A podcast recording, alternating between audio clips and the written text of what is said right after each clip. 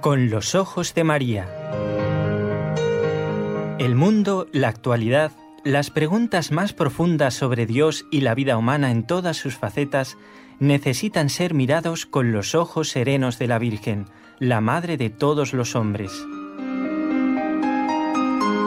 Con los ojos de María, un programa de NSE Producciones para Radio Católica Mundial conducido por Nelly Álvarez. Bienvenidos. Estamos acompañándolos desde aquí, desde la ciudad de Barcelona, el equipo NSE, Nuestra Señora del Encuentro con Dios, y está Raúl García en el control. Pero no estamos solos, sino en conexión directa con Radio Católica Mundial en Birmingham, en Alabama, y allí está Jorge Graña acompañándonos desde el control para que todos ustedes nos puedan escuchar.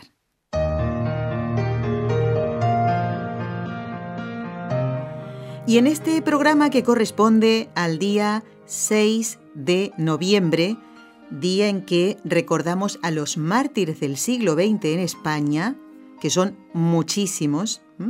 Estamos en comunicación en vivo y en directo con el padre Juan Antonio Mateo, a quien decimos buenas tardes, porque él está en la diócesis de Urgel. Muy buenas tardes, en Trem, en la ciudad de Trem. Un cordial saludo para todos nuestros oyentes. Padre, habíamos anunciado el viernes pasado que usted respondería a las consultas de los oyentes, así que estén muy atentos todos, ¿eh? porque hay bastantes consultas hasta donde lleguemos, el tiempo que el Padre se quede con nosotros.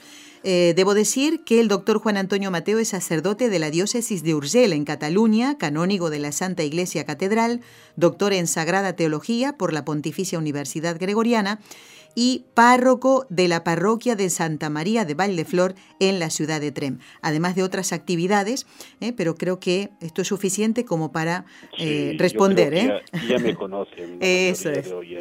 Afortunadamente. Bueno, padre, si le parece, comenzamos. Mire. Pues vamos al trabajo. Este, esta consulta llegó por correo electrónico de parte de Carmen y dice, por favor, ¿podrían hablar o explicarme la diferencia entre espíritus satánicos y espíritus perturbadores?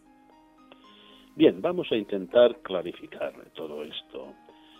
Propiamente hablando, como espíritus, solo existen, eh, estamos hablando de espíritus creados, evidentemente, solo existen los ángeles, los demonios y las almas separadas del cuerpo esperando la resurrección, esperando el último día.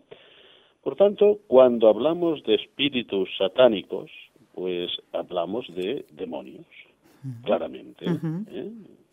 Son los, los ángeles caídos cuyo jefe es, eh, por decirlo así, Satanás, ¿no? Sí. Ahora bien, esto de espíritus perturbadores, eh, yo lo veo una expresión un poco curiosa, como mínimo, ¿no?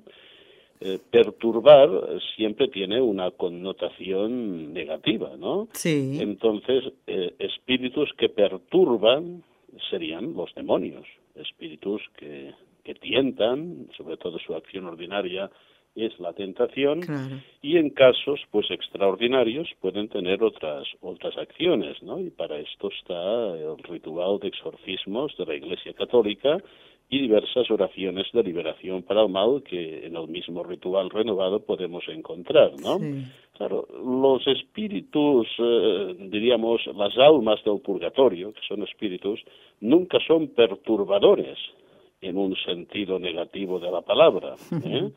por tanto no se incluirían en esta categoría. Entonces, espíritu perturbador, más que un espíritu diferente del espíritu malo, de los demonios, sería una acción concreta de, estos espíritus. Entendido. ¿Eh? No sé si me explico, pero Totalmente. Creo que está bastante claro. Sí, ¿eh? sí, sí, la actividad de esos espíritus satánicos. Exactamente. Perturbar. siempre es una actividad perturbadora dirigida a apartarnos de Dios, ¿eh? a, a desesperar de Él, a incitarnos al mal que es la acción ordinaria de, de los demonios. Muy bien.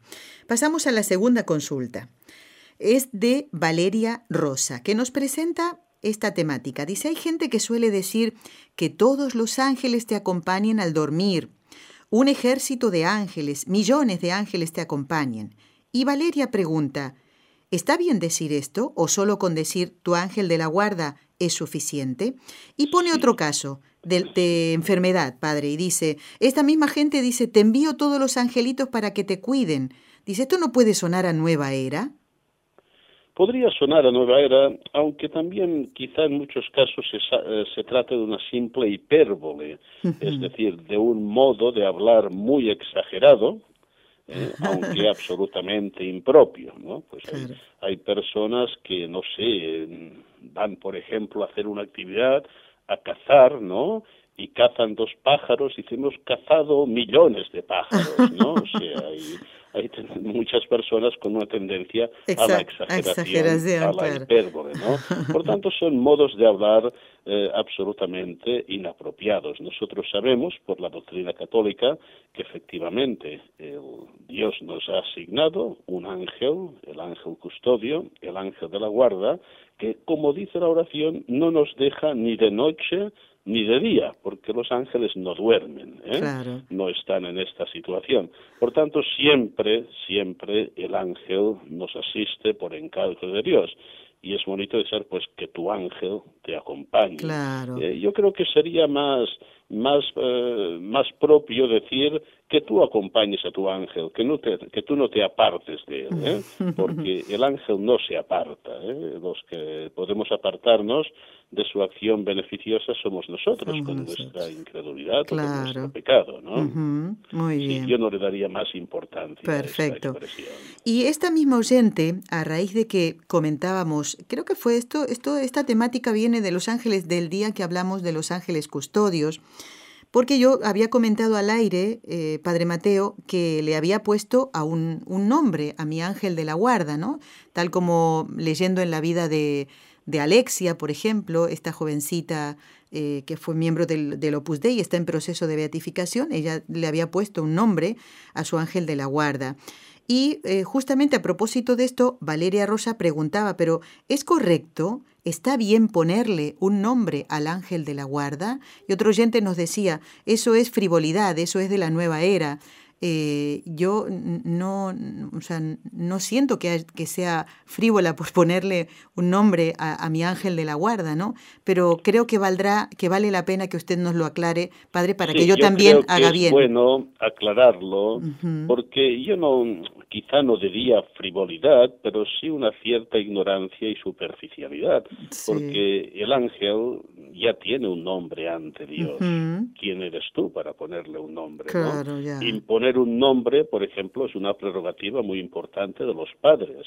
¿eh? en el ejercicio de la autoridad y responsabilidad hacia con sus hijos. Por tanto, nosotros, nosotros no tenemos esta autoridad para imponer un nombre al ángel custodio. Otra cosa es que se haga de forma cariñosa, piadosa, ¿eh? pero ya sería otra cuestión. De hecho, si, si leen atentamente, y lo recomiendo, las catequesis de San Juan Pablo II sobre ángeles y demonios, el Papa San Juan Pablo II dedicó varias y extensas catequesis a este tema. Mm. Están recogidas, por supuesto, en, escritos y se pueden encontrar fácilmente también en, Internet, en sitios como la misma página oficial de la Santa Sede. ¿no? Entonces, entonces verán que un punto concreto es este, que el Papa dice no se deben imponer nombres a los ángeles. Qué bueno que lo diga, muy bien. Lo dice claramente por esto, porque supone como una actitud de control, de autoridad, y efectivamente esto viene de prácticas aberrantes que se han dado incluso en el interior de la Iglesia y que fueron desautorizadas, concretamente un movimiento nacido en Austria, en Alemania, que se llamaba Opus Angelorum, donde se hacían cosas tan raras como invocar a los ángeles, eh, ponerles nombres solemnemente y otras extravagancias por el estilo. Entonces la autoridad eclesiástica vio que aquí había un desvío grave de lo que es la, fe y la devoción de la Iglesia respecto a los, ángeles. Por lo tanto, no deben darse nombres en el sentido de imponer un nombre. Y de hecho, las oraciones tradicionales siempre nos dirigimos ángel de mi guarda, ¿eh? ángel custodio sin más. Y yo creo que es lo más sensato para evitar eh, precisamente que nos vayamos por otros, por otros caminos. exacto. Muy bien. Pues se lo agradezco, ¿eh? porque también me, cuando digo que también yo aprendo, pues esto es así. Así que, eh, Valeria, pues gracias por tu inquietud también ¿eh? y esta aclaración. Es una buena pregunta, por porque da pie a responder una cosa que la Iglesia ya la ha explicitado. Claro, muy bien. Padre, vamos ahora a la tercera consulta, que no tiene nada que ver ni con los ángeles eh, ni con los espíritus satánicos. Es de Benito, de Utah, en Estados Unidos. Dicen, ¿creen que sea posible hacer un programa referente al don de lenguas? Y él nos explica, dice, mi inquietud es porque hay personas que supuestamente las hablan, y más en momentos de un retiro, dice, u oración en comunidad y nos eh, recordaba que San Pablo explica eh, cuál es el paso a seguir en el capítulo 14 de la primera carta a los Corintios. Yo no, no, no me he remitido a esto, no, no he ido a consultarlo. Dice, tal vez yo esté mal, dice Benito, o tal vez siento envidia porque Dios no me da ese don, y si es así, necesito de su ayuda, y así podré confesar esa manera injusta de juzgar. Pero si no lo es, quisiera tener conocimiento para decirlo a mis hermanos en Cristo, que están haciendo mal, porque a mi ver están inventando palabras que no tienen nada que ver con el don de lenguas. Y eso puede... Vamos a dar como unas pistas fundamentales, porque tampoco ahora no podemos entrar muy a fondo, que requeriría pues efectivamente un, un, programa casi dedicado a esta temática. Primero le diría a la persona que pregunta que un don nunca se puede exigir. Un don es una gracia, ¿eh? por tanto no debe tener rabia ni fastidio porque no se le dé un don determinado. Dios da los dones necesarios para nuestra salvación, que son sobre todo los dones de las virtudes teologales, la fe, esperanza y la caridad, y sobre todo el don de los dones por excelencia, que es la gracia. ¿eh? Por tanto, esto se debe tener muy claro. No hay que exigir nunca dones. De hecho, Santa Teresa de Jesús advertía muy claramente a sus religiosas sobre el peligro de pedir gracias extraordinarias. ¿eh? Ah. Estamos en el terreno no de lo ordinario, sino de lo extraordinario que Dios puede dar a alguna persona, a algunas personas, siempre para su bien espiritual o para un servicio a la Iglesia de alguna manera particular. Por tanto, no exijamos ¿eh? nunca, nunca a Dios, porque Él ya nos da lo que nos debe dar, ¿eh? que es lo más importante para nuestra salvación. ¿no? Dicho esto, bajo este concepto de don de lenguas, pues se entienden muchas cosas. No todo el mundo entiende lo mismo. Yo creo que con la Sagrada Escritura en la mano, lo más importante que habría en este don es la capacidad de comprensión de la palabra de Dios dirigida por parte de personas que no hablan una misma lengua sería un poco como el, la otra cara de la moneda de la confusión de Babel. ¿eh? en Pentecostés hay un fenómeno que lo constatamos perfectamente, que todos escuchaban en su propia lengua ¿eh? las maravillas que proclamaban los apóstoles. ¿Recuerda usted este episodio? Sí, sí, eran, o sea, de distintos sitios, hablaban distintos Entonces, idiomas. Podríamos decir que allí había como una traducción milagrosa ¿eh? por parte de Dios para que comprendieran el mensaje de la salvación. Como unificar. Es un extraordinario, pero que se ha dado en diversas circunstancias, por ejemplo, en la vida de San Pío de Pietralcina, él recibía muchas consultas en, lenguas que él no conocía ni hablaba, y él explica cómo su ángel se lo traducía ¿eh? y le ah. daba la respuesta en la lengua correcta. Es un don extraordinario, evidentemente. Por ejemplo, hay un caso muy bonito de San Pío, en que una, una señora americana fue con su hija para que se confesara con, con el santo. Y, y, la señora le dijo al padre Pío, dice, mire, eh, yo puedo hacer de intérprete, ¿eh? porque le hablaba bien el italiano y, y el inglés, por supuesto, ¿no? Y el padre Pío dijo, no, no es necesario, ¿no? Y claro, la señora quedó intrigada cómo el padre Pío, que no entendía ni una palabra de inglés, pues llegaría a entender a aquella niña, ¿no? Y efectivamente hizo la confesión, Y la niña, al, al salir, pues dice, uy mamá, este señor lo ha entendido todo y yo lo he entendido perfectamente. ¿eh? Aquí hablaríamos en cierta manera de, de don de lenguas en un sentido muy, muy auténtico. Claro. Ahora bien, estas manifestaciones, a mi juicio, como mínimo curiosas, ¿eh? de, de personas, de multitudes, que empiezan a emitir sonidos que, que no se pueden equiparar a ninguna lengua conocida, ¿no? y que yo vería más como una como una efusión interior de alabanza eh, pero pero que allí propiamente en el sentido concreto de la palabra no hay una lengua no hay un idioma ¿eh? eh yo, yo lo vería por aquí ¿eh? vería por aquí en un sentido pues eh, bastante aceptable ¿eh? pero todo lo que se salga de esto hay que mirarlo con un, con un poco de recelo. Claro, de claro. sí. Comprendido, muy bien. Espero Efe- que... Dios, Dios no necesita traductores, ¿eh? No necesita ningún Claro. traductor y el Señor, pues, eh, gracias a Dios, nos habla a todos, primero en el interior de nuestra conciencia, ¿eh? Eh, en, en la gran revelación Sí. natural, y luego nos habla también particularmente con la revelación dada en Jesucristo, que es la máxima, y que, gracias a Dios, llega a todos los pueblos y gentes eh, con las lenguas que pueden comprender. Ujú. Eh, el hecho es que los nuestros misioneros eh, de todas las épocas heroicos, lo primero que hacen antes de ir a un país es aprender bien esta lengua, ¿no? Para Exactamente. poder, para poder hablar y que Sí, sí, sí. sí. No, y porque Dios es así, quiere ser comprendido, ¿verdad? No nos va a dar No, una... y es la ¿verdad? economía, es la economía de la encarnación. Sí, sí, ¿eh? Dios sí, se sí. manifiesta concretamente y, y tan concretamente que se hace hombre ¿eh? y nos habla de manera que los hombres y mujeres de este mundo podemos entendernos y es la manera como nos hablamos entre nosotros. Así es. Padre, hacemos una pausa muy pequeñita y después pasamos a la consulta de Dominique de María. ¿eh? Entonces ya volvemos con el Padre Me Mateo. parece perfecto. Muy bien.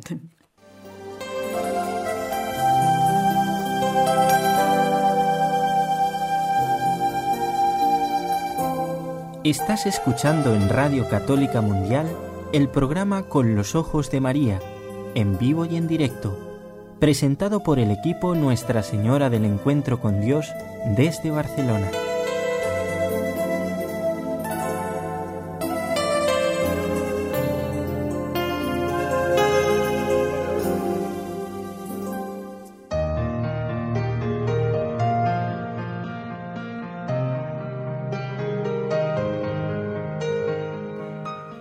Continuamos en el programa que corresponde al lunes 6 de noviembre de este año 2017, que Padre, si miramos el calendario, tengo aquí uno del Sagrado Corazón, ha pasado el tiempo volando, ya tenemos la Navidad eh, sobre nosotros, podríamos decir así. Queda el ambiente antes. Es ¿eh? exacto, sí. Hay que prepararnos y aprovechar este tiempo litúrgico breve pero intenso para celebrar cristianamente la Navidad, que esto es muy importante. Así lo ha dicho, muy bien usted, ¿eh? cristianamente. ¿eh? Preparémonos. Bueno, vamos a pasar ahora a la consulta de Dominique de María. Y él nos pide hablar, eh, dice, sobre lo relativo al demonio y al pecado de la acedia.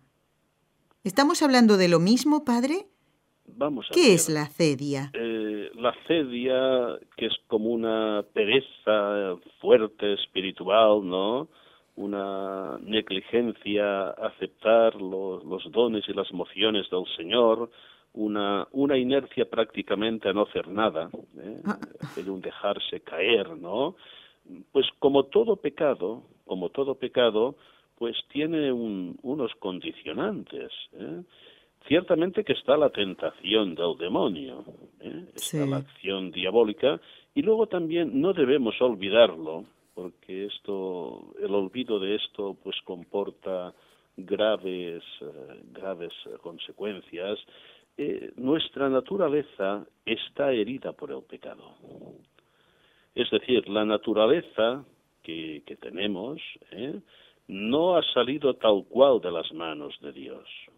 Es una naturaleza que lleva la herida del pecado original. ¿eh? y también las heridas de nuestros pecados personales. y esto hay que matizarlo. Tampoco hay que caer en un extremo luterano de que estamos totalmente corruptos y destrozados por el pecado. Claro, no, Hay Una, una base buena siempre creatural, pero hay esta debilidad. Esta debilidad está también la concupiscencia, que es esta inclinación ¿eh? al, pecado, ¿eh? y ciertamente está la regeneración por la gracia y la fuerza de los sacramentos, del bautismo sobre todo, que genera la vida, la vida divina en nosotros. Pero la debilidad está, ¿eh? la, la herida está, y hay que tenerlo en cuenta porque no hacemos el bien así de manera espontánea y, como muy fluida, sino que haciéndonos violencia nosotros mismos ¿eh? y, cargando la cruz y luchando contra los enemigos del alma. Entonces, claro, la, la cedia es como quedar desarmados, ¿eh? como no poner los medios para nuestra santificación. Por esto es un pecado grave. El Papa Francisco ha hablado en diversas ocasiones de, de este pecado eh, que abre la puerta también a otros pecados y, deteriora profundamente la vida cristiana. por tanto, más, más que concretarnos en un solo pecado, hay que tener en cuenta todos estos condicionantes de la vida cristiana. Es decir, eh, no se puede bajar la guardia. Nunca. Hay que perseverar en la oración, en el sacrificio, en los, en, los medios ascéticos, ¿eh? en la lucha constante, ¿no? Porque como decía Santa Teresa de Jesús, eh, en la vida espiritual, el que no avanza retrocede. Es así. No es que se quede donde está, sino que va, va para atrás, ¿no? Por tanto, lo mejor contra la cedia es la diligencia, es el ejercicio de la voluntad ¿eh? y el poner todos los medios. Muy bien. Bueno, padre, ahora queríamos tocar un tema que pensamos nosotros que está generando bastante confusión. Usted acaba de nombrar hace un momento a Lutero, a Martín Lutero. Efectivamente, me refería a su visión profundamente negativa de, la naturaleza humana. Sí, pues algunos, algunas personas dicen eh, que estamos celebrando eh, los 500 años de la Reforma. Es que se puede celebrar esto. ¿Quién fue Martín Lutero? Eh, creo que también valdría esto para un programa entero, pero creo... Vamos a decir Sí, porque usted ha tocado un punto que me gustaría aclarar, porque yo voy oyendo por aquí y por allá mm. que estamos celebrando. ¿eh? Esto eh, hay cosas muy raras. Hay gente que celebran divorcios, ¿no? Cosas rarísimas, ¿no? Vamos a ver, cuando se habló de, de este evento, los 500 años de lo que se considera el inicio de la reforma o ruptura luterana, el cardenal eh, de Roma, que es el que lleva toda esta cuestión del diálogo ecuménico, dice, no podemos celebrar un pecado. Así, ¿eh? Sí, sí, sí. No podemos celebrar un pecado. ¿Cómo vamos a celebrar un pecado? ¿Eh? Es como si dice, vamos a celebrar el pecado original. ¡Qué barbaridad! Claro, no, no. Claro, aquí no hay que olvidar nunca pues que, que Lutero, que era, como saben, un, un fraile agustino, profesor de teología, una personalidad muy inquieta y tremendamente complicada, ahora no podemos entrar en su biografía, pues él, pretendiendo pues una vida cristiana más auténtica, una iglesia más evangélica, lo que hizo es romper romper la iglesia. ¿eh? Él se apartó de la fe verdadera y con él y con todo su movimiento ha apartado a millones y millones de personas de la fe católica en su integridad. ¿eh? Por tanto, ¿cómo vamos a celebrar esto? ¿Eh? Entonces, este es un momento, un momento para mirar hacia atrás, ciertamente. Se habla de conmemoración, que tiene otro sentido la palabra, y sobre todo de una mirada retrospectiva para ver cómo con la ayuda de Dios podemos superar esta ruptura, esta división, ¿no? Porque no olvidemos la finalidad del diálogo ecuménico auténtico es eh, reencontrarnos todos en la única iglesia de Cristo. que es la Iglesia católica, e integrar plenamente pues a todos los que proceden de estos movimientos de separación, sobre todo de la reforma. Claro, para explicar un poquito y aprovecho lo que he dicho en la en la pregunta anterior, para explicar un poquito y que la gente lo pueda entender, pues qué hizo Lutero, pues Lutero yo creo que modificó profundamente ¿eh? lo que es la visión de Dios y la visión del hombre, ¿eh? porque toda la experiencia cristiana se resume en último término en una comprensión de Dios que es la que hemos recibido por gracia y revelación eh, y que ha llegado en su plenitud a nuestro Señor Jesucristo y que es custodiada infaliblemente por la Iglesia y en la visión del hombre que se deriva también de esta comprensión de Dios. Es decir, según cómo entiendas a Dios y al hombre, pues serás católico o no lo serás. ¿no? Entonces Lutero, pues él estaba muy, como muy angustiado, ¿eh? tenía una visión de Dios, más bien que le atormentaba, que le inquietaba, y buscaba cómo tener un Dios más misericordioso, ¿no? Y entonces él dice que interpretando la carta de los romanos, de San Pablo, llegó a esta revelación. ¿eh? Es curioso que después de, mil y pico de años, pues tuviera que llegar él a la revelación de Dios, que ya estaba en toda la, tradición de la Iglesia, exactamente, Y bueno, fue pues como una, una visión muy, muy unilateral, muy, muy sesgada. Por un lado, sí, lo que decía es verdad, eh, Dios en Jesucristo nos ha salvado, ¿eh? gracias a su gracias a su entrega, gracias a su sacrificio, pero en el fondo venía a decir, Dios pues nos salva no teniendo en cuenta nuestro pecado. Es como si a un desnudo le cubres con una, con una tela, haces ver como si no lo vieras, pero no cambias a la persona. Es decir, eh, Lutero tiene una visión tremendamente negativa del ser humano. Para él, el pecado lo destruyó absolutamente todo no ha quedado nada bueno en él. Una solución muy tremenda, ¿no? Claro, claro. ¿Eh? Y, entonces, claro, pues no hay propiamente una regeneración por obra de la gracia. En cambio, la, doctrina católica nos dice, sí, Dios nos salva, perdona, cancela nuestro pecado, pero nos transforma, nos hace santos. Nos comunica esta gracia que, que nos va que nos va regenerando y nos va configurando a Cristo, ¿no? Yo creo que aquí está un poquito la esencia del pensamiento luterano, ¿eh? juntamente, pues claro, con su con su interpretación de la revelación de la Sagrada Escritura profundamente subjetiva, pues cada cada persona se hace pues su propia visión, su propio camino y la prueba es que hoy hay miles y miles de sectas protestantes nacidas de la Reforma, porque es un movimiento que, que, que tiende a disolverse. No tiene, no tiene una, una, una autoridad, un magisterio, una coherencia, una garantía de interpretación, ¿no? Y luego, pues fue un hombre siempre de disyuntivas, ¿eh?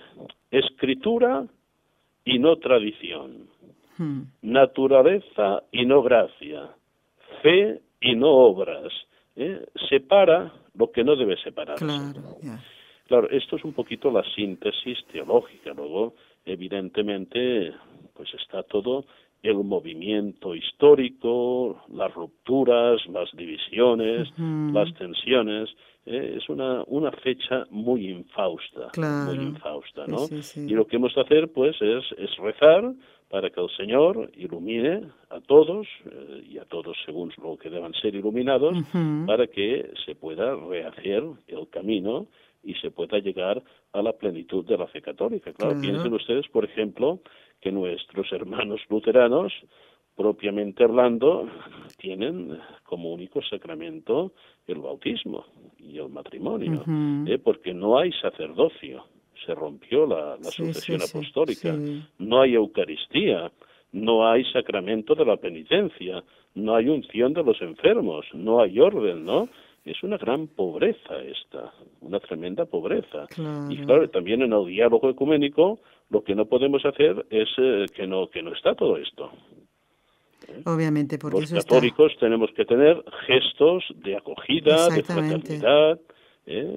gozosa, pero lo que no podemos hacer es renunciar a, la verdad y a, los sacramentos y a, la estructura de la Iglesia tal como Cristo la, ha constituido. Comprendido, ¿Eh? Es un camino, un camino. También es verdad que hoy gran parte del luteranismo eh, pues ya no sigue tan tan tan drásticamente las las tesis de Lutero, que ha habido momentos importantes de diálogo, ¿eh? pero queda muchísimo camino por hacer, ¿eh? muchísimo. Y por tanto, de celebrar nada de nada. ¿eh? Claro, claro. Nada de nada. Y, y es que esto nos invite, Padre Mateo, a valorar el tesoro que tenemos en la Iglesia Católica. Esta mañana leía a San Agustín y, y realmente habla de, de un amor a, a, la Iglesia, la que nos enseña, la que nos cuida, la que nos protege. Y si nosotros que somos eh, sus hijos eh, de esta madre que es la iglesia, no valoramos, no respetamos a nuestra madre, ¿cómo vamos a invitar a otros a que formen parte o que, a que vuelvan, verdad? O sea, Evidentemente. Y a que ¿eh? nos unamos, porque Jesús quiere eso, ¿verdad? Un hijo que no respeta a su madre es un degenerado. Claro, ya, ya, ya. ya. Y, a nivel espiritual igual. Exacto. Padre, nosotros tenemos que dar gracias a Dios de que mm. nos ha mantenido en, su iglesia, aquello que decía Santa Teresa de Jesús, que mira que la, pobre sufrió mucho por parte de personas de iglesia, no de la iglesia, y al morir dice, muero hija de la Santa Madre Iglesia con un gozo grande. ¿eh? así es, pues es esto, experiencia de la Iglesia Católica que a pesar de los defectos de las personas que formamos parte de ella, eh, la Iglesia es santa, está asistida por el Espíritu Santo eh, y nos garantiza la verdad de Cristo. Y esto nunca debemos olvidarlo. Claro, claro. Bueno, al, al gran escritor Chesterton eh, le decían, pero ¿cómo te vas a meter ahí en esa iglesia que está llena de pecadores? Y, y, y recordará usted, su respuesta fue, pues, pues precisamente por eso, porque yo soy un pecador. Exactamente. Se reconocía y encontraré el remedio. Efectivamente, efectivamente, es así. Padre, de verdad que esto daría para un, un programa entero. Sí, es un tema complejo, pero yo creo que en síntesis yo he dicho lo más lo más importante. ¿eh? Porque a veces nos perdemos con, en los detalles. ¿eh? Exactamente, sí. Y hay que ir a las cuestiones de fondo. Padre, ¿nos permite hacer una última consulta que tenemos aquí escrita en estos tres minutos? Muy bien, la última. La última entonces, muy bien. Eh, de parte de Claudia, que nos escribió desde Dallas. Eh, la consulta tiene dos puntos. La primera dice, he recibido correos a través de cadenas por WhatsApp de que no debemos permitir que los niños pidan o coman dulces de su colecta de Halloween, pues al hacerlo se consagran al demonio. Yo sé que esta costumbre es pagana, dice ella, y ajena al catolicismo, pero nunca antes había escuchado algo así. Por favor, ayúdenme. ¿eh? Quiero ver qué, hay de certeza, qué hay de verdad en ello, dice Claudia. Lo siento que recién ahora le estamos eh, contestando, ¿eh? porque ya ha pasado afortunadamente esta eh, no sé llamar la fiesta, esta, bueno, esta mamarrachada. Esta, eh, bueno, ahí está. Me ha quitado la palabra de la boca. Bueno, padre, ¿qué contestamos a Claudia? Ella con, con Mire, primero de todo, lo que yo creo que unos padres, unas familias católicas, unos colegios católicos, unas parroquias católicas deben erradicar absolutamente esta costumbre pagana, pagana y perniciosa. ¿Eh? Esto es lo primero. Lo primero, nosotros ya tenemos nuestras tradiciones y esto es totalmente espurio y aberrante desde un punto de vista de la fe cristiana. Creo que ya hablamos en algún programa de lo que suponía el Halloween. Ahora, el segundo punto, que esté muy tranquila. ¿eh?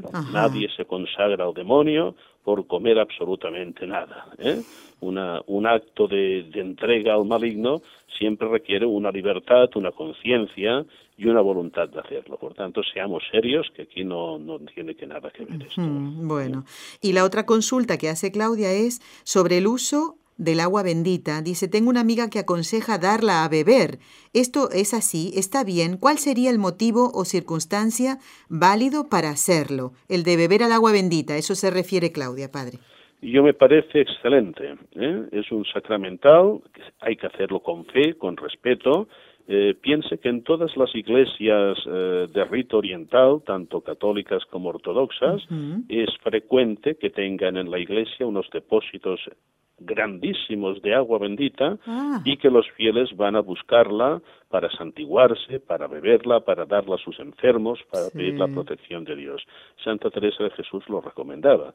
¿eh? Por tanto, a ver, sin, sin hacer un uso diríamos así exagerado, ¿eh? porque hay que ser moderados, pero tomar un poquito de agua bendita con fe, sabiendo que es un, un sacramental, yo creo que es muy positivo. Qué bueno, qué bueno.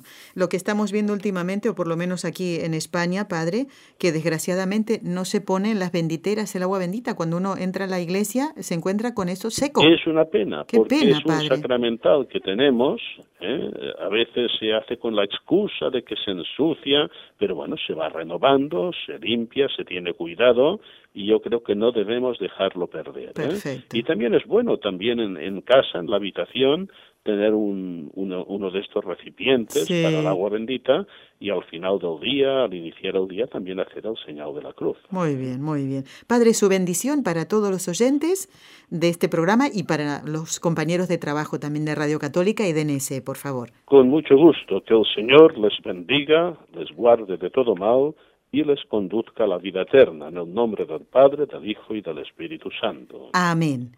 Padre Juan Antonio Mateo, hasta otro encuentro, si Dios lo permite, esperemos a lo mejor en Adviento, a lo mejor. ¿eh? Gracias, Padre. Adiós. Adiós. Si deseas participar en vivo en el programa Con los Ojos de María en Radio Católica Mundial, marca el siguiente número de teléfono 1866-398-6377 si llamas desde Estados Unidos o Puerto Rico.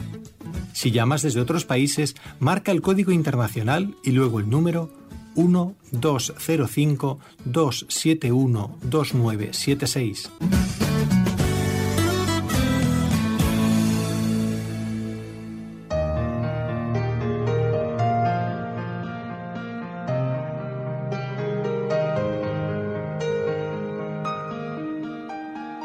Aprovechamos este momentito antes de escuchar una canción que tenemos preparada, que los oyentes que deseen hacer alguna consulta nos escriban.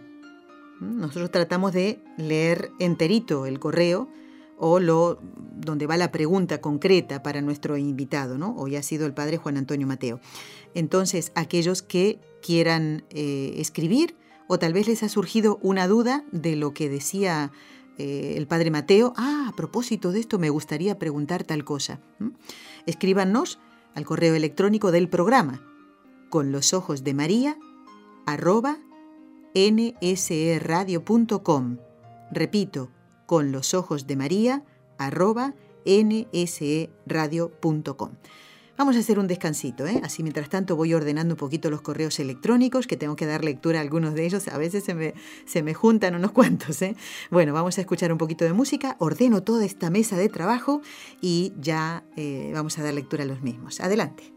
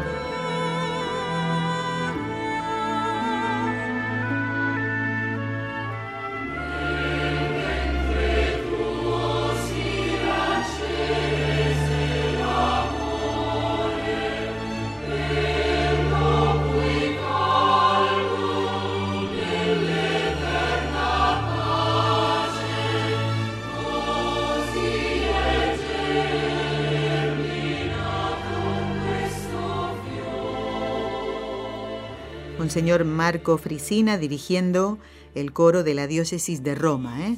con esta preciosa interpretación de Versine Madre. Y ahora sí, vamos antes de rezar a leer algunos correos que me hayan quedado pendientes. Quiero saludar a Blanca, que desde Carolina del Norte, en Estados Unidos, nos dice que sigue la sintonía de los programas de esta emisora y nos había pedido oraciones por un retiro, más porque ella debía, eh, bueno, dar una charla, un testimonio. Y también, Blanca, qué bien, ¿no? Porque cuando debemos dar un testimonio, sea cortito, largo, eh, además de nuestro, nuestro proceder, nuestro actuar, que el Señor también ponga en nuestros labios las palabras que las personas que, están escuchándonos necesitan para ese momento, ¿verdad? A veces pasa así. Eh, uno dice algo en el programa, esto me ha pasado varias veces, y a lo mejor, bueno, ponemos todo nuestro empeño en todos los programas para que salgan bien, ¿no? Pero en, uno, y uno dice, ah, mira, eso lo dije al pasar, pero eso fue lo que le quedó a esa persona. Justamente por eso, porque esa persona quería escuchar eso. Eso era lo que necesitaba en ese momento, ¿no? Así que Blanca, te entiendo perfectamente y gracias por tu mensaje. María nos dice, me gustaría saber si tienen alguna peregrinación a los santuarios marianos para el próximo año. Pues sí, sí, María, si Dios lo permite, como todos los años, en el mes de agosto, hace calor aquí, ¿eh? en el hemisferio norte, vamos a Lourdes. Es nuestra peregrinación anual que se repite todos los años y te invito. Así que ya puedes ir viendo, no sé si es muy temprano todavía, no es, es apresurarse mucho, pero eh, vamos un, fin de semana. Eh, salimos el viernes a eso de las 8 de la mañana, más o menos, desde aquí, desde la Plaza Cataluña, que está muy cerquita de aquí de la radio, y estamos, llegamos a la, bueno, a la hora del mediodía, a la hora, bueno, un poquito más después del mediodía, más tarde del mediodía, y nos quedamos el sábado y el domingo. Y ya el domingo por la noche estamos de nuevo en la ciudad de Barcelona. La peregrinación sale y llega a Barcelona, ¿eh? no a otro lugar. Así que eso también para tenerlo en cuenta. Ojalá puedas venir, María, el año que viene y, traer a tus amigos y familiares. Vas a ver qué, qué bonito, qué bonita experiencia de Dios. Bueno, ahora quiero saludar a Roxana, que además de poner intenciones para la misa del último día del mes, nos decía que agradece la oración que ha aprendido, que rezamos por los sacerdotes, ¿eh? lo agradece. Muy bien, Roxana. Y perdona que no siga leyendo, pero tengo que saludar a un oyente que desde Texas nos está llamando. Justamente ahora íbamos a rezar por eh, este atentado en este templo bautista, ¿no? que dejó muchos muertos en, en, Texas, en Estados Unidos. Tirso, muy buenos días. Encantada de escucharte. ¿Cómo estás? Hola, buenos días, Nelly. ¿Qué eh, tal? encantado de saludarla. Este, tenía muchas ganas de, de saludarla, de felicitarla por su hermoso programa que realmente ha sido una bendición para mí desde que lo descubrí en mi adelanto espiritual. Tirso, ¿desde cuándo, ¿desde cuándo estás escuchando el programa? ¿Cuándo lo descubriste, como dices tú? Sí, tengo aproximadamente unos dos años y medio. Este, me llamó, me llamó mucho la atención que una ocasión usted mencionó que tiene una hijada que le puso por nombre espiritual Inmaculada. Sí. Eh, que era, fue testigo de Jehová. Exactamente, sí.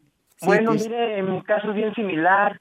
Yo fui testigo de Jehová por 27 años, pero bendito sea Dios, he regresado a casa, a mi Santa Iglesia Católica, y su programa, no se imagina usted cómo me ha ayudado a poder yo vivir este proceso, porque ha sido un proceso muy difícil para mí, pero a Dios gracias, eh, poco a poco he ido, Dios me ha dado mucha luz y, y me ha bendecido grandemente y, obviamente su programa me ha servido para aclarar infinidad de dudas y poder de esta manera sentirme tan feliz y tan contento de, de, de nuevo estar en, como dijo Santa Teresa de Ávila, en mi Santa Madre Iglesia Católica.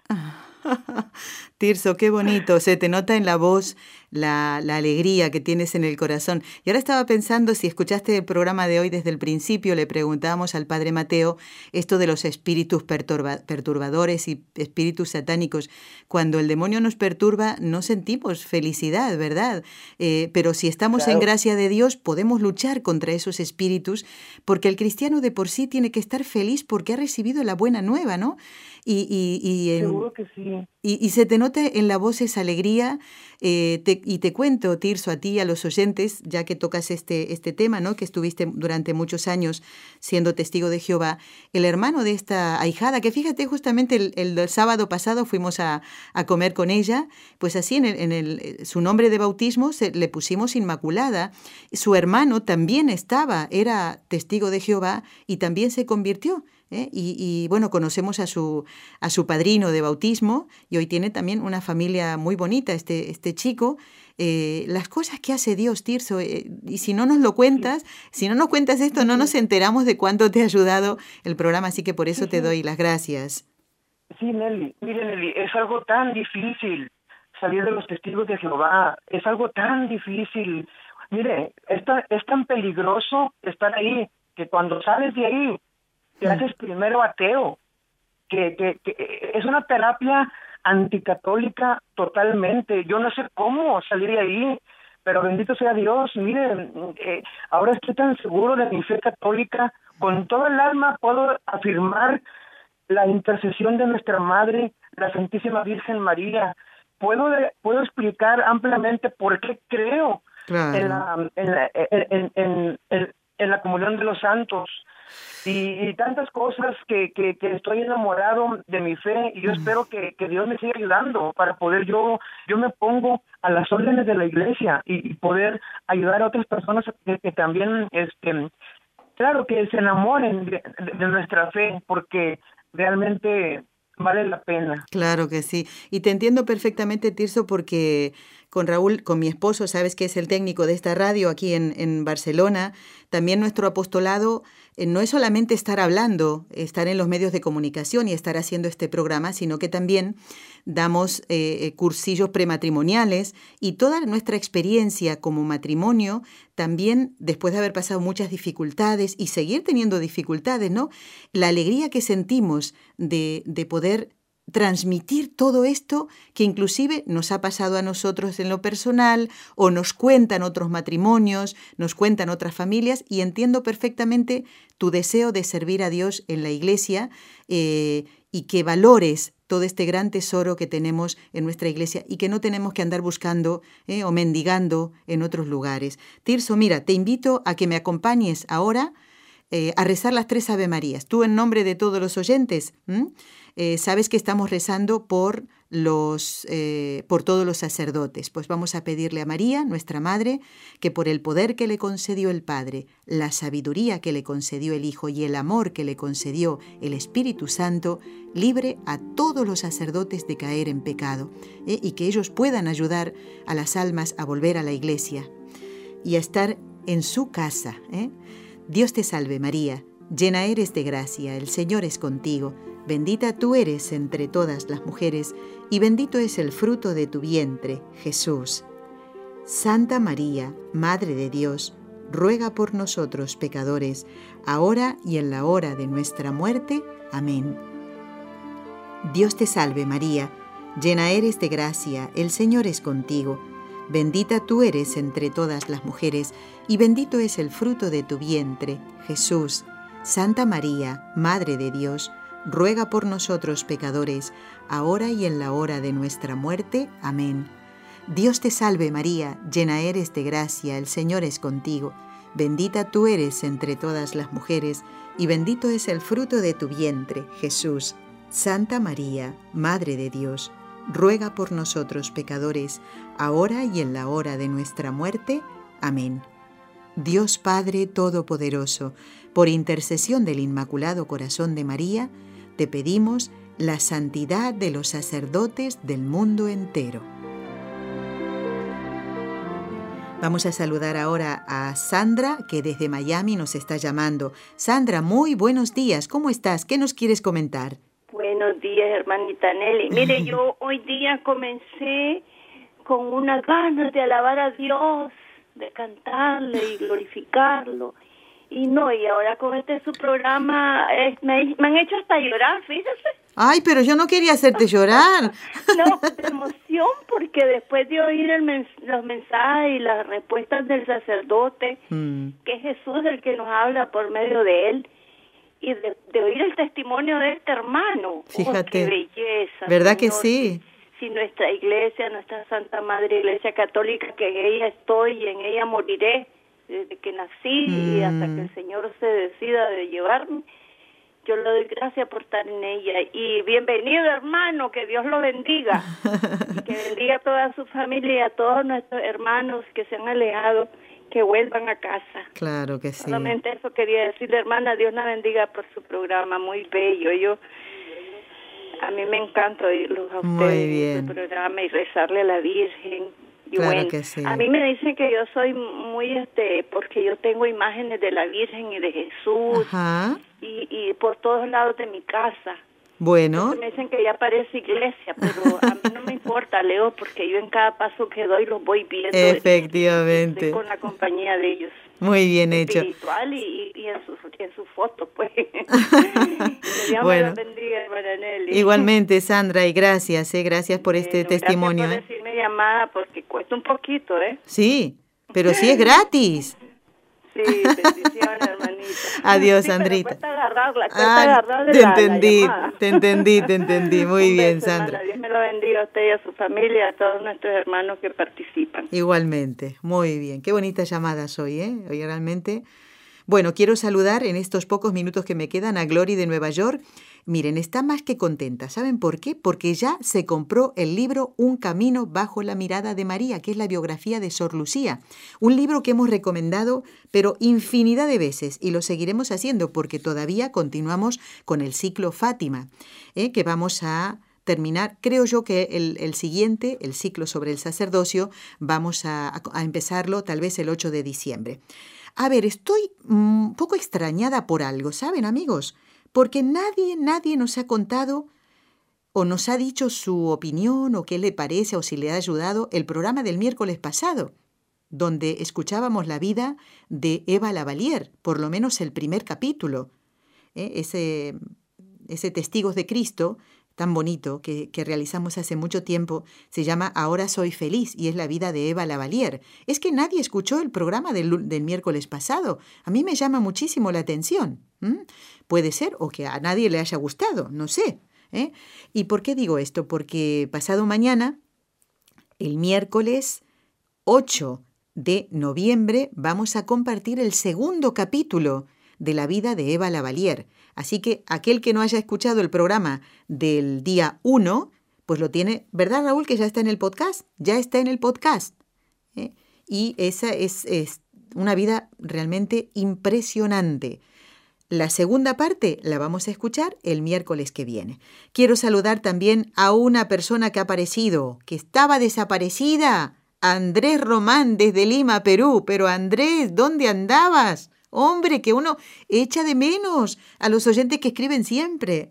Dice, qué difícil es el camino del Señor. Cuando queremos servirle pasan cosas. Uf, muchas, dice. Pero estamos con Él y la ayuda de nuestra Madre. Muy bien, Andrés. Y nos envía fotos de la procesión del Señor de los Milagros, donde está con su esposa. ¿eh? y eh, muy cerquita de él, ¿no? La imagen. Bueno, pues muy bien, Andrés, gracias por esas fotos muy bonitas. Y eh, creo que prontito, si Dios lo permite, tendremos a Andrés en este mismo estudio, porque ya tiene el billete y falta el de su esposa. Así que vamos a pedirle al Señor que le ayude a poder juntar el dinero. Qué alegría será recibirlos aquí, en este mismo estudio, Andrés, en esta misma casa. Ya nos irán contando cómo va todo. ¿eh? Gracias, gracias por compartir esta alegría. Me encanta cuando me cuentan estas cosas ¿eh? y realmente los testimonios de hoy han estado preciosos. Qué bonito, sintámonos hijos de la Iglesia Católica y para eso hay que formarse, para eso hay que instruirse, hay que involucrarse en los apostolados de la Iglesia, cada uno buscar en lo que puede dar mayor gloria a Dios, no quedarse en casita, pudiendo dar un servicio en la Iglesia. No nos conformemos solo con la misa del domingo, hay que constantemente formarse. Y lo hacemos en este programa, yo también. ¿eh? Amigos, los esperamos el próximo miércoles para compartir la segunda parte de Ahora soy feliz en Con los Ojos de María. Gracias. Has escuchado un programa de NSE Producciones para Radio Católica Mundial.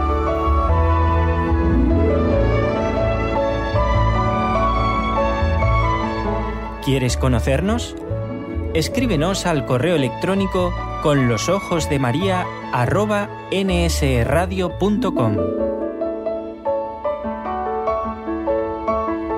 Envíanos tus sugerencias o comentarios con los ojos de María arroba nsradio.com.